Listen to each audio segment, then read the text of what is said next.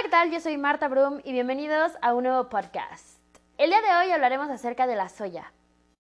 Primero, el nombre científico de la soya es Glycine max y literal es un frijol. Con este frijol puedes elaborar desde hamburguesas, queso, leche, harinas, proteínas texturizadas, etc. ¿Por qué? Ya que en muchos casos, al sustituir proteínas animales, vas a bajar la tasa del colesterol en la sangre. Aparte de que es rica en fibra soluble e insoluble, y aparte la soya nos va a ayudar a aliviar diferentes problemas de estreñimiento y a, regular las concentraciones de azúcares en nuestro torrente sanguíneo. Aparte de esto, por su contenido de hierro, calcio y potasio, es altamente mineralizante. Este frijol es chino, proveniente de China, y allá se le conoce como tatou, que significa gran frijol. Aunque este frijol proviene de China, también en Japón se utiliza muchísimo. Básicamente en todo Oriente es que se utiliza, pero bueno, los japoneses relatan la creación de este em, frijol y ellos decían que es de los cinco granos sagrados para ellos. Esos cinco granos son la soya, la cebada, el arroz, el mijo y la avena.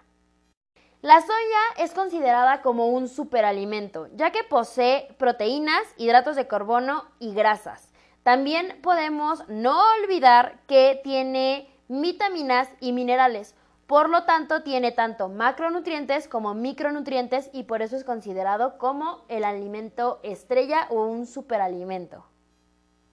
En la actualidad, aunque repito, este grano viene de Oriente, el principal productor eh, a nivel mundial es Estados Unidos. Le sigue Brasil y posteriormente Argentina. Quitando un poquito los beneficios alimenticios de este grano, no olvidemos que también nos va a servir para otro tipo de usos, como puede ser el revestimiento de pisos y techos, lapiceras, pinturas, aceites lubricantes, explosivos y telas. Regresando a la parte alimenticia nutricional de este grano, este grano va a tener ácido fólico, potasio y fibra. De hecho, en varios estudios que se le han realizado a la carne, al pescado y al pollo, incluyendo también el huevo, la proteína que posee la soya es muchísimo más que los anteriores mencionados. Sumado a esto, pues tiene un alto contenido de fibra y es bajo en el índice calórico. Esto quiere decir que no contiene colesterol ni tampoco grasas saturadas. El tipo de grasa que va a presentar es rica en lecitina, eh, que es un fosfolípido vital para las membranas celulares del cerebro y el sistema nervioso. También va a ser rica en estrógenos naturales efectivos en la lucha contra el cáncer de mama.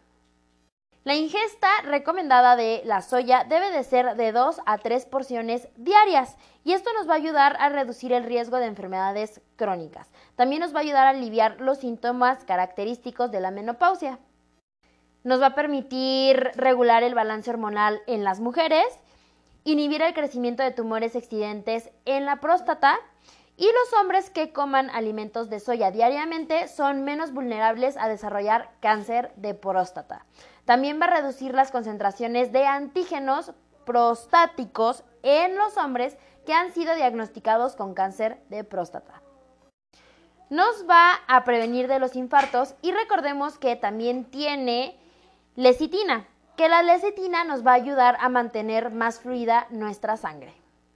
Es un alimento ideal para personas diabéticas ya que tiene un bajo índice de azúcar, por lo tanto nos va a tener bajo el índice de azúcar en sangre. La leche de soya va a contener más calcio que la leche de vaca.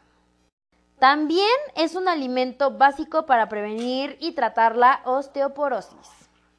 Bueno, pues esto ha sido todo por el podcast de hoy. Espero les haya gustado y no me voy sin antes recordarles que me pueden seguir en mis otras redes sociales como puede ser YouTube y TikTok. Estoy como apimpa09 y en YouTube estoy como Cosmetología y Cosmetría Brulesia. Y bueno, pues hasta luego.